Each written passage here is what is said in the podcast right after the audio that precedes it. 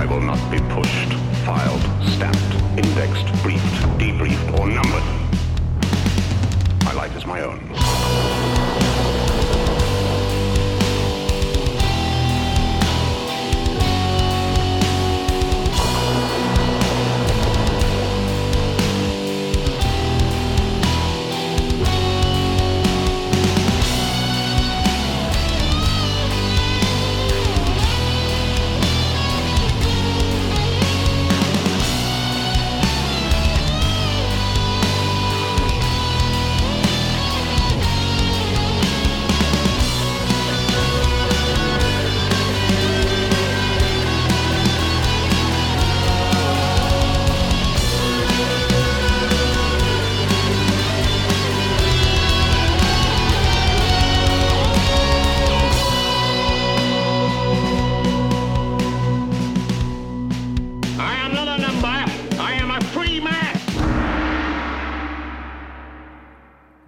Été tout le monde. J'espère que vous vous portez bien et que vous ne suffoquez pas trop en raison de ces chaleurs accablantes, ma foi. Hein. Il y a une ambiance, euh, comme, euh, comme disait une chroniqueuse du devoir, il y a une ambiance de fin des temps. Euh, l'apocalypse. hein. Voilà, c'est, comme ça maintenant. euh, il ne peut plus faire chaud, il ne peut plus pleuvoir, il ne peut plus faire sec, il ne peut plus faire humide.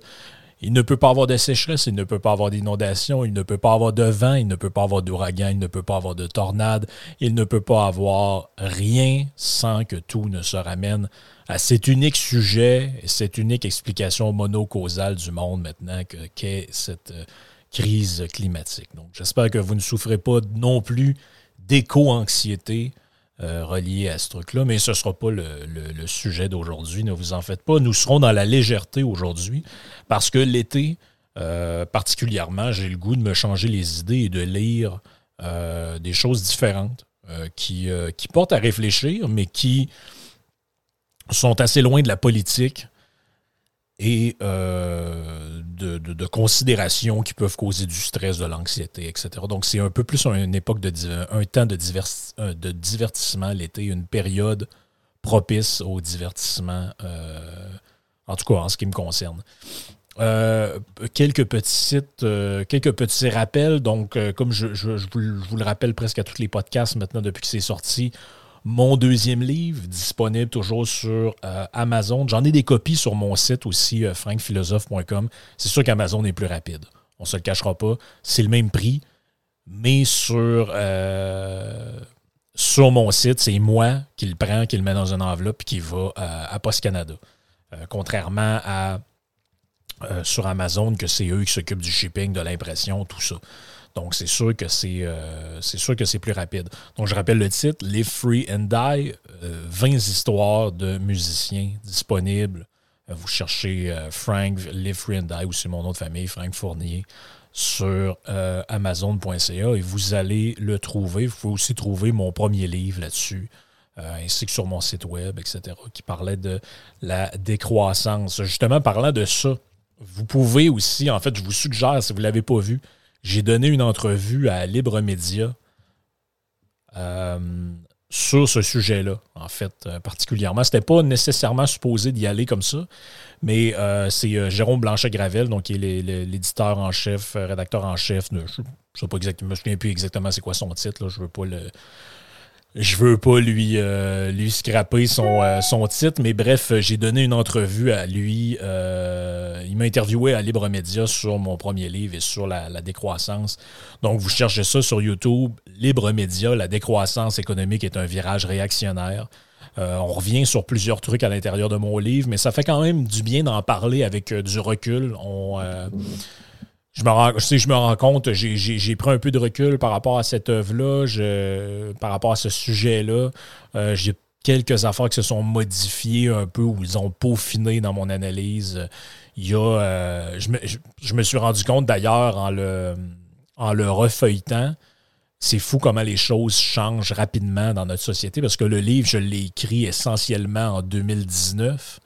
Il est sorti en 2020.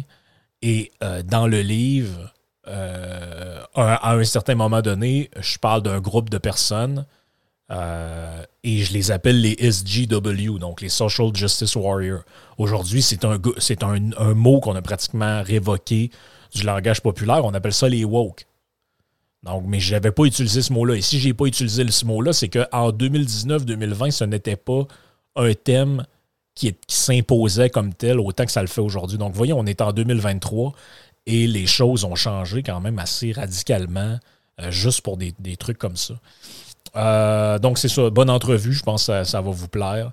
Euh, je vous suggère d'aller l'écouter. Ça fait 55 minutes à peu près, donc c'est pas très long, mais c'est assez. je pense que c'est assez agréable. C'est une bonne entrevue. J'ai aimé ça, faire ça avec, avec Jérôme Blanchet-Gravel, qui, contrairement à, d'autres personnes qui, qui font des des trucs culturels, entre guillemets, au Québec et qui se donnent pas la peine de, lire les livres ou en tout cas au moins de s'y informer avant de le faire. C'est, euh, dans, son cas à lui, c'est le fun de parler avec quelqu'un qui a un peu de contenu.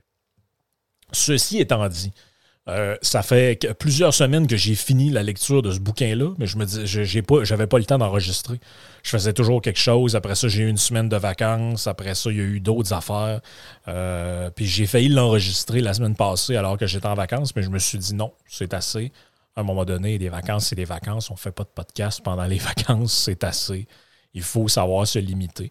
Donc, euh, aujourd'hui, le bouquin dont j'ai envie de vous parler s'intitule J'ai réveillé le tigre. Et ça a été écrit par une personne dont on a déjà parlé une fois qui s'appelle Sarah Marquis. Donc, qui est Sarah Marquis? Je le rappelle parce que ça fait quand même un bout, euh, ce podcast-là. Ça fait au moins un an que je l'ai fait. C'était l'exploratrice qui a écrit le bouquin Sauvage par nature, trois ans de marche extrême en solitaire de la Sibérie à l'Australie dont j'avais parlé. Euh, c'est super intéressant. On apprend euh, toutes sortes de choses sur la Mongolie, le climat là-bas. Euh, les, normes culturelles un peu étranges. donc là, elle nous a pondu un bouquin il y a quelques années que j'ai récemment découvert en me le procurant puis en le lisant, qui raconte son aventure en Tasmanie. Donc la Tasmanie étant cette petite île au sud d'une plus grosse île qui s'appelle l'Australie. Euh, et essentiellement célèbre, c'est pour ça d'ailleurs le, titre est un clin d'œil à ça, essentiellement célèbre pour euh, y avoir abrité par le passé les fameux tigres de Tasmanie, donc on appelle des tigres, mais qui sont plutôt, euh, qui sont pas, je pense, dans la famille des félins, mais plus dans la famille canine. Donc, ce ne sont pas des tigres à proprement parler, mais on les appelait euh, comme ça. Donc, avant de rentrer dans le, dans, le sujet du livre, c'est euh, quelques considérations là, matérielles, un peu, si je peux dire. Donc, c'est un livre euh, format poche qui, se lit très bien. Vous voyez, 200 pages, à peu près 219 pour être précis. ça se trouve chez Pocket, en fait, qui est, un, qui est une édition de poche, qui, qui, qui pocket.fr qui est une édition française qu'on peut trouver dans à peu près toutes les bonnes librairies. Je ne sais pas si le livre existe en format audio. Si oui, euh, ça doit être assez intéressant, surtout si c'est elle qui en fait la, lecture. Ça ne me surprendrait pas puisqu'elle donne aussi des conférences. Euh, c'est un petit bouquin facile à lire, qui est divertissant. Euh, ça nous, en fait, c'est bien, je pense, de faire l'exercice de lire ce genre de truc-là parce que c'est une forme de, euh, pour reprendre de la terminologie gauchiste, c'est une forme de safe space en fait. C'est que ces avant, pendant 200 pages, ça vous permet de vous évader en dehors des, considérations un peu débiles de la modernité, à savoir si un homme, est-ce qu'un homme et une femme, c'est la même chose? Est-ce que telle affaire est en train d'exploser? Est-ce qu'on devrait faire sauter des pipes? Je, je, ne sais trop quel débat euh, dont on vous pourrit l'existence à chaque jour. Euh, ça, c'est plutôt l'aventure d'une femme qui part seule avec ses, euh, sa tante, son sac, ses trucs, et qui vit une vie et une aventure qui, à part certaines interventions technologiques dedans, pourrait s'être produit il y a 1000 ans, 2000 ans, j'en sais trop rien. Euh, donc, c'est quelque chose d'intemporel. Vous pouvez, d'après moi, vous pourrez lire ce livre-là dans 20 ans et ça n'aura pas pris une ride euh, ou euh, elle aurait pu l'avoir écrit dans les années 70. Ça n'aurait rien changé non plus. Parce que, comme dans le cas des bouquins de Mike Horn, on est vraiment dans, un, dans, une, dans une histoire d'aventure où finalement, le but, c'est de se dépasser soi, partir à la, connaissance de soi-même, se dépasser, euh, explorer la, pure liberté en pleine forêt, en pleine. Euh, donc, c'est en fait, c'est ce, qui obsède, ce qui obsède pratiquement tous ces explorateurs-là. Donc, que ce soit Sarah Marquis, Mike Horn, l'autre que j'oublie son nom, mais avec qui Mike Horn a fait l'expédition dans le pôle Nord. Après ça, que ce soit euh, Amundsen qui avait fait l'Antarctique, que ce soit tous ces, euh, ces, explorateurs, exploratrices-là, le, ce qui rend la chose assez incroyable dans leur cas, c'est qu'ils sont tous animés un peu par la même fixation. Et c'est ça qu'on va voir euh, dans le bouquin. En fait, c'est ce qu'on voit une fois de plus euh, dans, tout ça, c'est qu'ils sont. En fait, on comprend que l'adrénaline de vivre une pure liberté dans un monde. C'est un peu pour ça que je les introduis dans, dans le podcast, c'est que c'est le, thème de la liberté est un thème central de ce podcast-ci, vous l'aurez remarqué. Et il n'y a pas. Je pense qu'il n'y a rien qui incarne plus la profondeur de ce sentiment-là et de cette de cette de, de l'appel de cette réalité-là, c'est que ce sont des gens qui, euh, qui en soient conscients ou pas, vivent dans, bon, dans la société euh, comme tout le monde, mais ils sont euh, rongés par une espèce d'appel à s'extraire de ce monde-là pour aller vivre dans un monde qui certes a des dangers, certes n'est pas sécuritaire, n'est pas dans l'obsession de la sécurité et du sanitarisme, comme dirait mon ami Blanchet Gravel, mais euh, qui est rempli de liberté, qui est rempli de choix, qui est rempli de assumer les conséquences des choses qu'on fait. Donc, je pense que c'est, c'est un peu cette, euh, la trame de fond de tout ça. Donc, Sarah Marquis, je rappelle un peu, elle est née en 72 en Suisse. Euh, c'est un, dans le, dans le fond, c'est une, francophone, bien que souvent on voit des vidéos d'elle où elle, fonctionne en anglais c'est une femme qui a euh, commencé à faire parler d'elle, je vous dirais, dans le début des années 2000, où elle fait le nord. Euh, en fait, elle fait une randonnée du nord au sud de l'ouest des États-Unis qui fait à peu près 4000 km. Euh, elle va passer au travers des Rocheuses, elle va traverser le désert. donc, vraiment une aventurière assez classique. Euh, elle va traverser euh, une partie du Chili au travers du Machu Picchu. Euh, ensuite, évidemment, le livre dont on a déjà parlé précédemment. Et il a quand même plusieurs bouquins là, à son actif. L'aventurière des sables qui raconte les déserts australiens. L'extraordinaire destin de Joe, qui raconte aussi des aventures en Australie, Sauvage par nature, dont on a déjà fait, Désert d'altitude, qui est son périple au Chili, euh, Trois mois seul à pied dans l'Ouest sauvage australien. Euh, le plus récent étant Ado d'oiseau, publié en 2021, que je n'ai toujours pas lu. Euh, peut-être si, je le trouve à un moment donné, rapidement, je le, lirai. Et celui-là, c'est son avant-dernier en 2018, J'ai réveillé le tigre. Donc, dans le fond, elle raconte son expédition de euh, Coco Creek à Stony Point au nord. Donc, elle commence par le sud de. Euh, donc, si vous avez déjà vu un peu une image de, la Tasmanie, ça ressemble un peu d'un genre de bouclier, en fait, avec une pointe euh, en haut. Et c'est une, c'est comme je l'ai dit, c'est une île au, sud de, l'Australie. Et donc un endroit sauvage assez, assez dangereux quand même c'est assez peu peuplé. En fait, c'est peuplé dans certains endroits euh, de, comme, tous les, comme toutes les îles en bord de mer, mais à l'intérieur des terres, c'est plutôt sauvage, plutôt assez aride, avec une température assez peu commune pour, le, pour les continentaux. Euh, d'ailleurs, c'est très beau, hein, l'endroit d'où elle part, Cockle Creek. Euh, je suis en train de regarder ça sur, sur Wikipédia au moment que je vous parle. Il y a des plages fabuleuses de sable blanc. Euh, c'est assez incroyable le, paysage de cet endroit-là. Euh, au commencement du livre, elle raconte son entraînement.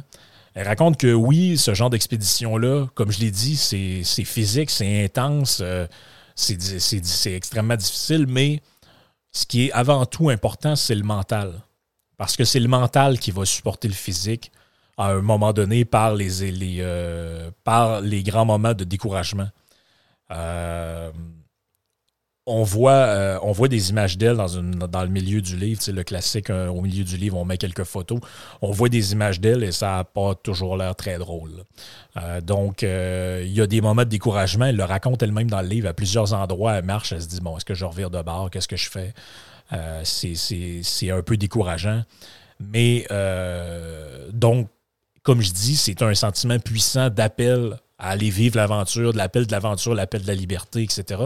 Donc, euh, la préparation mentale est extrêmement importante. On doit avoir aussi des connaissances pour survivre, mais c'est évident que le physique prend une place énorme.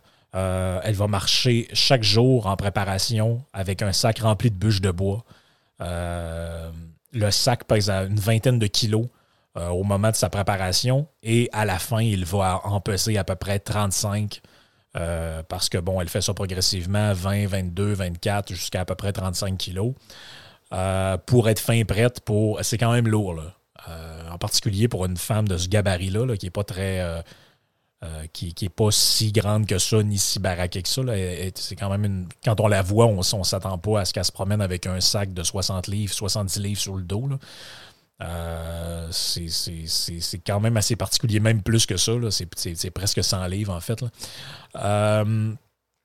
Elle va partir de la Suisse jusqu'en Australie euh, avant de prendre un vol interne de l'île principale jusqu'en Tasmanie, euh, au sud du continent.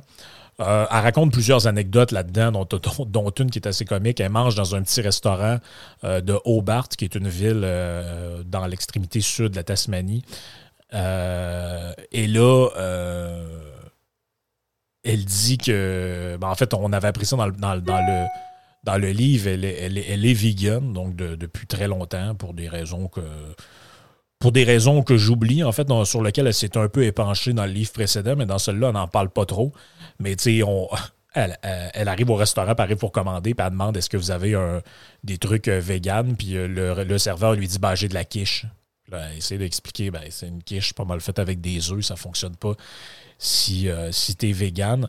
Et des fois, je me demande même si, en lisant les deux livres qu'elle a écrits, on se demande presque si le fait d'être vegan, c'est pas une difficulté supplémentaire qu'elle s'inflige pour vivre à fond son expérience dans une espèce de dans une espèce presque dans un, presque dans une espèce d'auto-sabotage d'une certaine manière parce que euh, je me rappelle dans le premier livre que j'ai lu, c'était vraiment un problème d'arriver en Mongolie, puis bon, tout ce qu'il y a à boire, c'est du lait de chèvre ou je sais pas trop, puis euh, de la bouffe, ben, c'est de la viande, c'est des animaux, euh, et elle, bon, elle se nourrit que des riz et d'avoine. donc, c'était assez problématique. Puis, tu sais, je me dis, tu peux, tu peux, à un moment donné, tu finis comme pas mal dénutri elle le dit ouvertement dans le livre, hein, c'est une métaphore, euh, parce qu'en fait, la, signification du titre, euh, J'ai réveillé le tigre, en fait, c'est plutôt de elle qu'elle parle. Euh, c'est-à-dire que le processus mental par lequel elle passe dans un. dans, un, dans une expédition comme celle-là, c'est justement un processus où elle réveille l'animalité qui est en elle, au sens qu'elle se remet en condition de survie dans des conditions extrêmes. Et là, on n'est plus un humain euh, qui fonctionne selon des petits critères moraux, puis on se préoccupe plus de savoir si on a été mégenré ou si quelqu'un nous a, euh, je sais pas, moi, nous a parlé un peu bête. On est en mode survie. Euh, et donc, évidemment, ça fait référence à ça, mais c'est aussi un clin d'œil au tigre de Tasmanie, évidemment, comme je l'ai dit. Ben, elle le dit ouvertement. Elle dit, si j'ai fait cette expédition-là, c'est parce que je suis fasciné par l'existence de cet animal-là. Évidemment, ce n'est pas un livre de cryptozoologie là, ou à part à la recherche d'animal euh, disparu. Mais quand même, il est un peu obsédé par, euh, ce truc-là. Euh, officiellement, le, le, tigre de Tasmanie, le dernier est mort en 1936 dans un dans un, dans un genre de jardin zoologique, en fait, en captivité du moins. Euh, et c'est, elle, raconte euh, la disparition en fait de cet animal-là dans le, dans le livre. Et c'est tout à fait fascinant parce que euh, puis là, genre, genre je, là, je fais un peu de politique, puis je dévie de ce que j'avais dit, mais c'est que souvent, on entend parler de bon la fin de la biodiversité, puis les, les, espèces qui disparaissent, tout ça, et c'est à cause de, de l'économie de marché, du capitalisme, etc. Et dans ça, on apprend très clairement quelle est la cause de la disparition euh, de, cet animal-là, qui, comme je l'ai dit, j'ai les photos dans le, bouquin ici du dernier tigre de Tasmanie. Ça ressemble plutôt d'un renard que d'un tigre. Donc, euh, évidemment, je ne suis pas un expert euh, en biologie, donc je ne pourrais pas vous dire à quelle, à espèce ça appartient particulièrement. mais si ça vous intéresse, vous irez fouiller ça. Mais on apprend, c'est ça, pourquoi, en fait, ce tigre-là est disparu. C'est que les premiers euh, paysans qui ont commencé à faire de l'agriculture en Tasmanie, cet animal-là était extrêmement mauvais pour le bétail. Il tuait le bétail, il tuait les poules, il tuait les. les, euh, euh, il s'en prenait aux chèvres, aux brebis, à tout ce que vous voulez qui pouvait être élevé comme animal de bétail. Et à un moment donné, les, agriculteurs et les paysans en avaient plein leur casse. Et le gouvernement, pour acheter la paix avec la, population, a promis des récompenses pour chaque animal tué.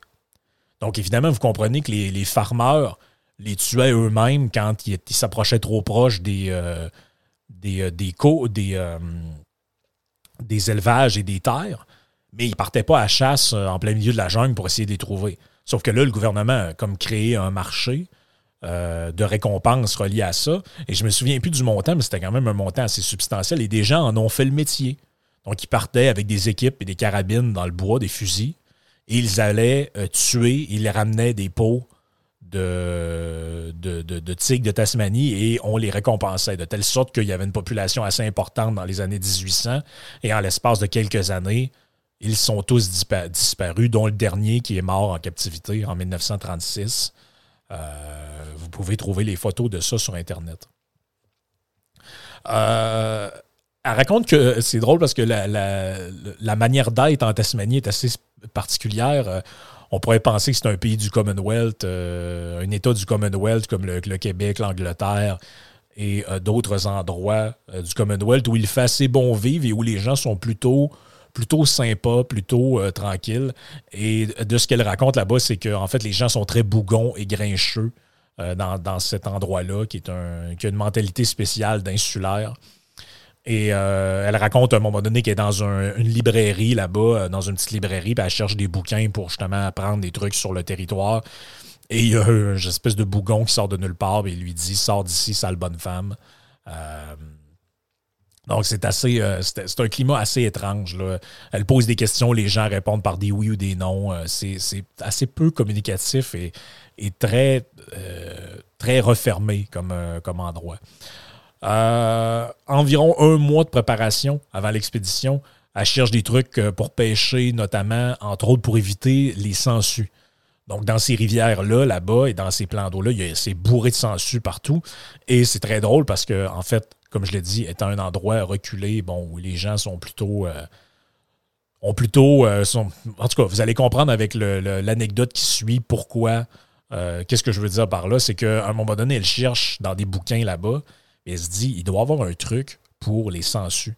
Euh, qu'est-ce que je peux faire? Quel type de vêtements? Tout ça. Et il y a un vieil homme qui euh, finit par interagir avec elle et lui explique, il dit, si tu veux que je te donne mon truc, tu promets de jamais en parler à personne et je veux et je t'ai jamais dit ça. Et là, elle dit, ben quoi, qu'est-ce qu'il dit? Le truc, c'est de mettre des collants. Il dit, quand je mets des bas culottes, des collants de femmes, j'ai jamais de sangsues qui me collent après la peau parce qu'ils sont pas capables de s'agripper après ça, ça, ça, pour eux autres, ça glisse. Et là, elle trouve ça, elle, raconte dans le livre le fou rire intérieur qui est là, en imaginant ce vieux monsieur-là habillé en femme euh, dans, un, dans un plan d'eau au milieu de la. Là-bas, ils n'appellent pas ça la jungle, ils appellent ça le bush. Donc, c'est assez. Euh, c'est quand même assez comique. Euh, elle a une guide qui s'appelle Sandrine qui va l'aider pour la préparation de son expédition. Euh, et là, ils ont toutes sortes de trucs. Là, vous, vous imaginez une expédition comme ça, il faut avoir beaucoup de préparation. Donc, elle, a rendu là-bas, elle, se, rappelle qu'elle doit absolument trouver un déshydrateur de nourriture parce que ce qu'elle fait, c'est qu'elle va empacter l'équivalent de trois mois de bouffe qu'elle va sceller après avoir déshydraté complètement. Donc, elle fait un peu comme des. C'est comme un peu des ration packs dans l'armée ou dans les. Si vous avez déjà été dans les cadets. L'idée, c'est de faire des sachets de bouffe que vous allez pouvoir foutre dans l'eau et euh, ça va se réhydrater et vous allez avoir votre repas. Euh, elle, dit, euh, elle dit dans le livre on ne trouve pas tout ce qu'on veut en Tasmanie. Un territoire de 510 000 habitants, principalement sauvages, mais qui voient de plus en plus de jeunes s'y installer.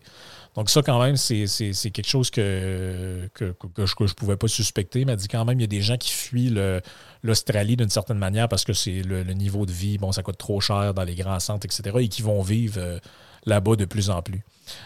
L'expédition commence. Euh, le sac est beaucoup trop lourd. Elle se rend compte que même si elle a marché pendant des semaines avec un sac rempli de bûches de bois, euh, ça ne va pas du tout. Elle est obligée de prendre régulièrement des pauses. Mais c'est là l'importance de la force du mental. C'est qu'elle dit Je sais que je vais m'habituer. Aujourd'hui, ça va être dur. Demain, ça va être dur aussi après-demain.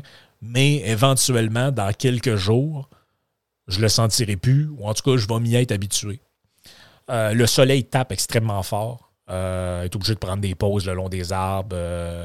et au début, ce qui est difficile, c'est là, c'est pour ça l'importance de la préparation du mental. Donc, non seulement la souffrance physique, mais la souffrance psychologique. Donc, imaginez, vous êtes habitué de écouter des podcasts, vous êtes habitué d'interagir avec euh, votre, votre blonde, votre conjoint, euh, votre mari, euh, votre mère, votre, votre père, etc. Et là, tout d'un coup, vous tombez dans la solitude la plus totale en plein milieu de la forêt. Et là, vous expérimentez ce que c'est que l'ennui profond. Euh, parce qu'au début, tu n'es pas encore en mode survie, puis tu réfléchis pas comme un animal. Le tigre dort encore, si je peux dire. Mais du moment que vous arrivez dans la. du moment que vous expérimentez ça, il y a une souffrance qui est reliée à ça.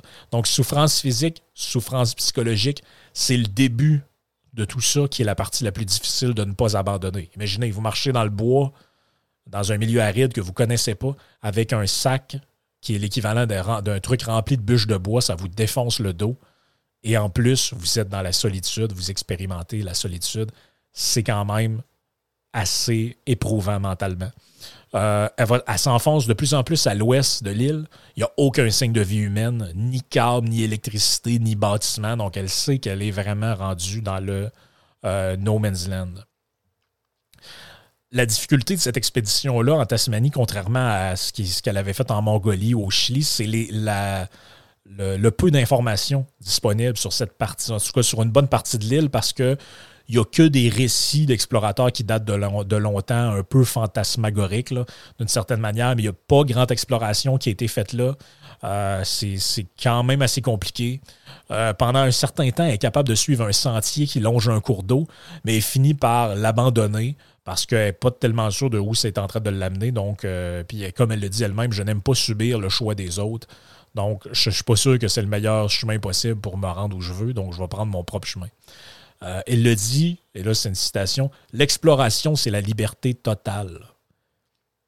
Donc, elle dit, si j'ai des problèmes avec mon parcours, ce sera de ma faute. Je ne veux pas subir la faute des autres. Pour l'instant, la faune est assez sobre. Euh, qu'est-ce qu'il y a? Il y a quelques rongeurs et des petits kangourous. Grosso modo, c'est ça qu'il y a dans le, dans cette partie-là de, l'île. Le climat est étrange, donc c'est-à-dire qu'il y a un climat qui est à la fois très chaud et parfois très froid. Il y a des pluies glacées euh, abondantes qui, euh, qui surviennent après des moments quand même de chaleur intense à cause du soleil, euh, ce qui rend assez pénible le déplacement. Donc on, on, en rajoute encore une couche. La souffrance physique, le sac pesant, la souffrance psychologique et les variations de température quand même assez euh, intense. Elle le raconte en chaque muscle est douloureux, chaque passage euh, dans un nouvel endroit, chaque fois qu'elle monte une côte, chaque truc comme ça, elle le souffre, mais elle le sait, c'est comme ça dans toutes les expéditions, et elle s'accroche à l'idée qu'à un moment donné, le corps se réveille. Ce qui est quelque chose que la plupart d'entre nous expérimentent pas vraiment. Je sais pas si vous avez fait du hiking dans votre vie, donc aller grimper des montagnes euh, d'une journée ou ce genre de truc-là. Je l'ai fait quelques fois. J'aime bien faire la randonnée en montagne, mais je veux dire, j'ai jamais fait de truc qui dure plus qu'une journée. Euh, donc, le plus long que j'ai dû faire, c'est peut-être un 13 heures comme ça de, marche euh, dans le bois, dans la montagne. Donc, en 13 heures, tu n'as pas le temps d'expérimenter ce qu'elle appelle justement le réveil du tigre, c'est-à-dire le corps qui se réveille et qui se met dans une espèce de position où là, c'est comme, OK, là, là, euh, je ressens, je ressens plus la douleur, je marche, il faut que j'avance, il faut que je survive, etc.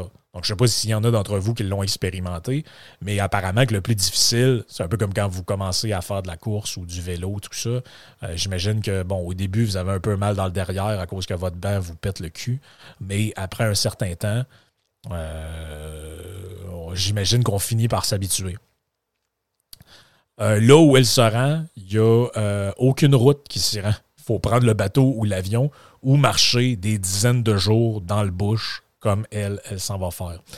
En fait, elle va avoir trois points de ravitaillement durant son expédition. Le premier se trouve à Malaloka, euh, qui est le seul endroit de, l'hémisphère ouest qui est euh, habité. Euh, et le climat est assez austère euh, dans toute cette partie-là à cause des courants d'air et des courants marins qui viennent de l'Antarctique. Donc, regardez une map, regardez une carte, vous allez voir que la Tasmanie, quand même, euh, on est quand même assez au sud et dans, cette, dans, dans- dans ce sens-là du monde, le sud étant notre nord d'une certaine manière. Elle a l- l'impression tout le temps d'être suivie. Ça aussi, ça fait partie du, euh, du périple psychologique. Il y a une espèce d'odeur euh, étrange. Et là, des gens lui avaient fait peur avant qu'elle parte. Ah, tu vas voir quand tu es dans le bois, à un moment donné, tu vas avoir l'impression d'être suivi. Tu vas avoir des odeurs étranges qui se dégagent. Ça, c'est le tigre qui te suit. C'est les animaux qui te suivent. Donc là, est un, elle, elle le dit pas comme ça, mais c'est mon interprétation. Il y, a un peu, il y a un peu de paranoïa à certains endroits dans le, dans le, dans le bouquin. Euh, j'ai dit 1936 tantôt, le dernier. Euh, sais c'est 1926, la date que j'ai notée ici. Donc, j'ai une petite erreur de ma part. Euh, elle, le dit dans le livre à un moment donné. Officiellement, le dernier tigre à avoir été photographié ou aperçu est dans un zoo en 1926. Depuis, on considère l'espèce comme éteinte. Chasseur redoutable, il s'attaquait au bétail, etc. Et là, elle, elle explique ce que je vous ai raconté tantôt. Euh, mais c'est encore finalement le- un peu le mythe. C'est le dernier à avoir été photographié. Donc, est-il possible qu'il existe encore, mais dans les confins de la jungle, etc., ben, du bush, en fait? Euh, c'est peu probable, mais certains le croient. Euh, elle arrive à son deuxième point de ravitaillement quand même après euh, plusieurs jours. Elle a une épaule qui commence à lui faire mal et là, elle souffre de la faim pour la première fois. Euh, parce que euh, la quantité de nourriture avait été un peu sous-estimée. Bon, à un moment donné, elle perd, euh, je pense, une partie de, ce qu'il y a dans son sac dans, un. bon, pour, toutes sortes de raisons, à un moment donné, dans un déplacement trop rapide, il y a des trucs qui sont tombés. On nous dit, peu de temps après le départ du ravitaillement, dans le fond, elle aperçoit un oiseau être attaqué par quelque chose près de l'eau, mais sait pas trop ce que c'est.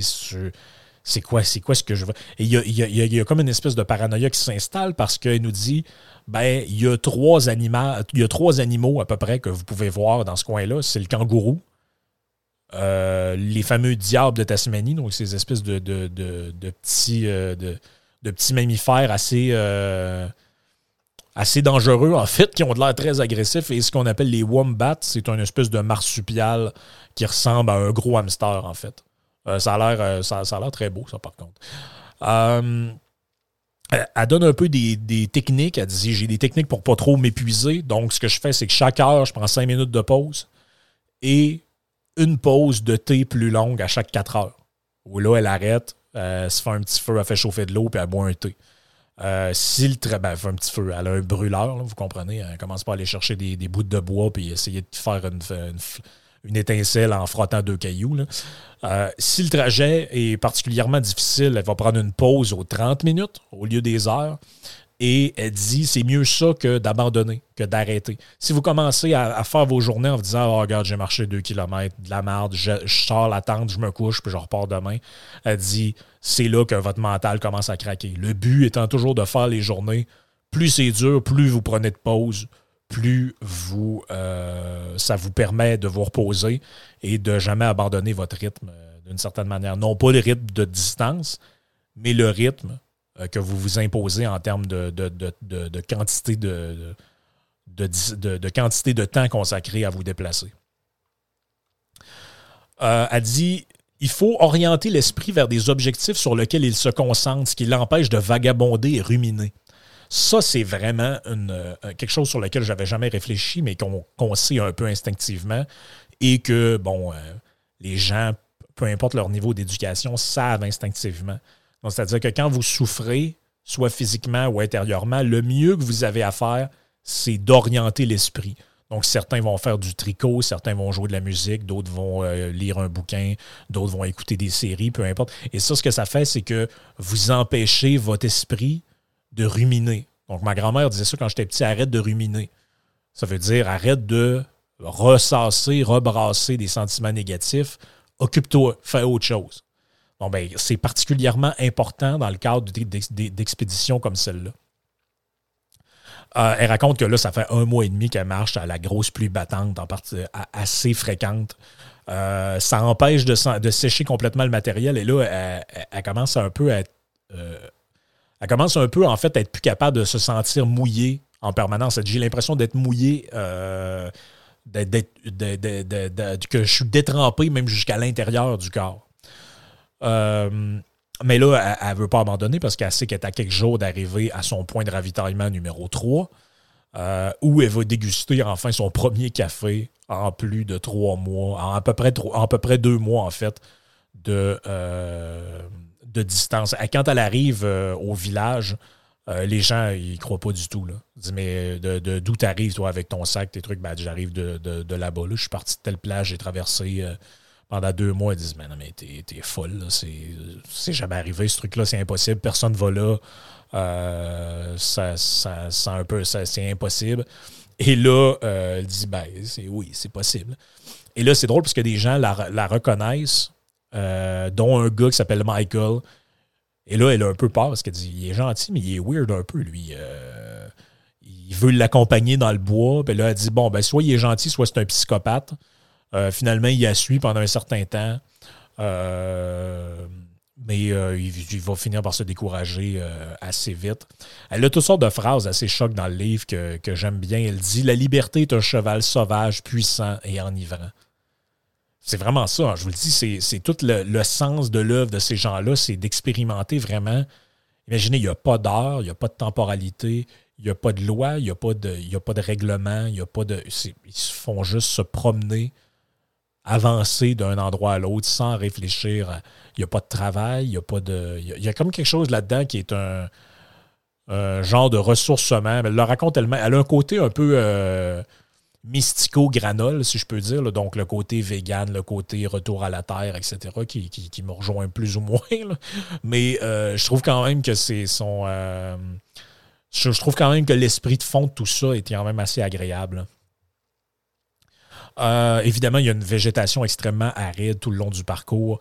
Elle parle d'un espèce d'arbre qui s'appelle l'anodopétalum biglandosum.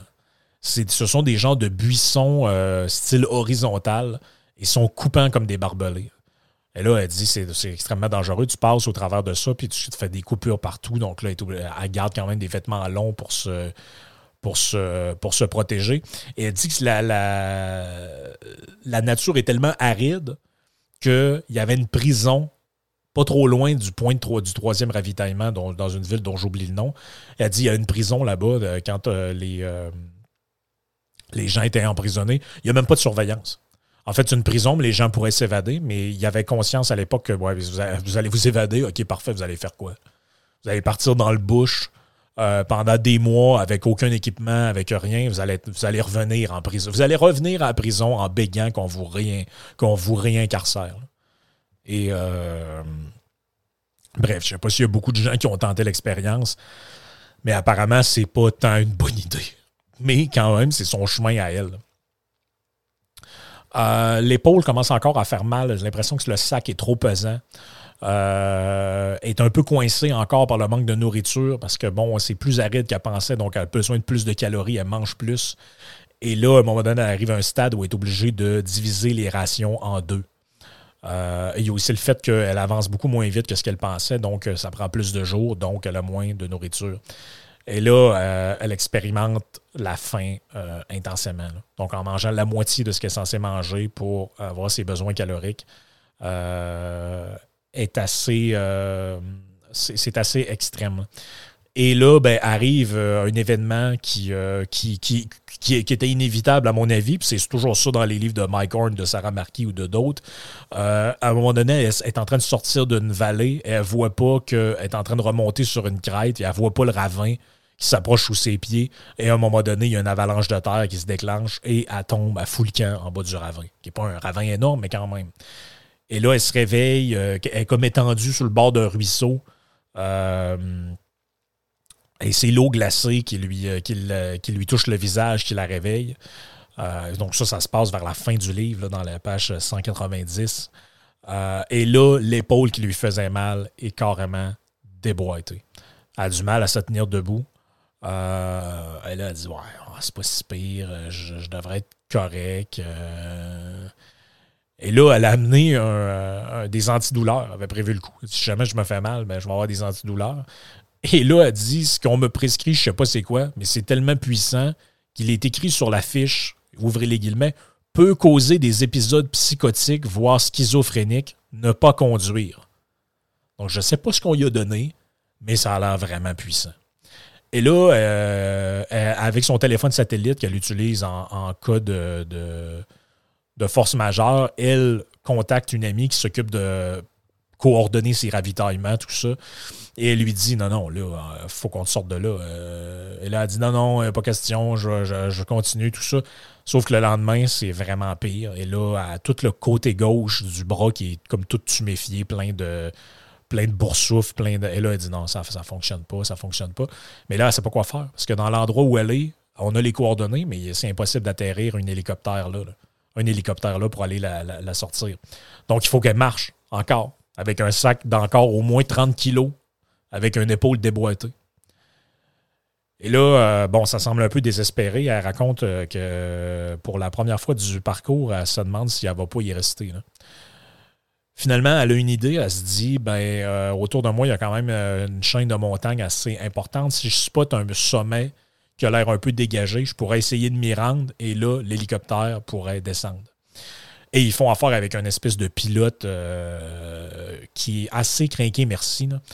Et lui, il, tombe en communication avec, avec et elle dit, elle lui demande, elle dit, ben, voici leur conversation qu'ils ont ensemble. Tu sais, il ne me faut pas grand-chose pour atterrir. C'est le, pilote qui lui dit ça. Elle dit Combien? Combien de mètres te faut-il? Il dit 20-25 mètres, pas plus. Elle dit OK, je te rappelle dans 15 minutes. Le pilote Blake se pose finalement à 16 heures dans un espace minuscule de moins de 25 par 25. Une fois sorti de là, il y a une femme qui lui donne des médicaments et là, elle se, ramasse à l'hôpital de euh, Burnie, six semaines d'immobilisation. Euh, et là, ben, n'est pas encore rendu à son dernier euh, spot. Euh, le trajet n'est pas, pas terminé, mais il ne lui reste que trois semaines de marche.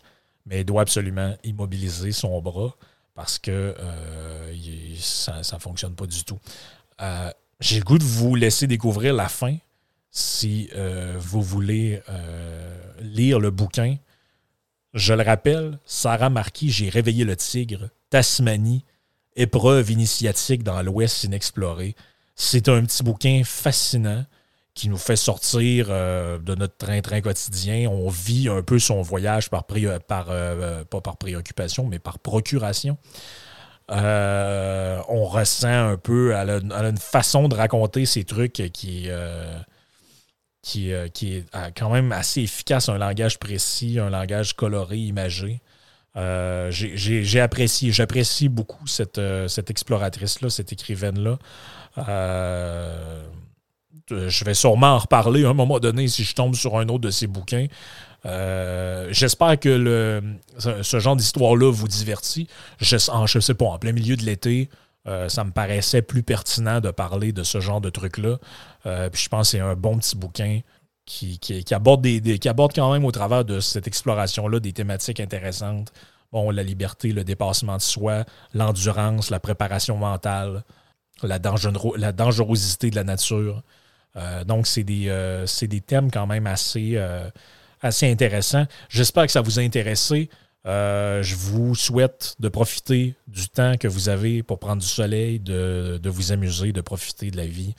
Euh, prenez, un, verre à ma santé.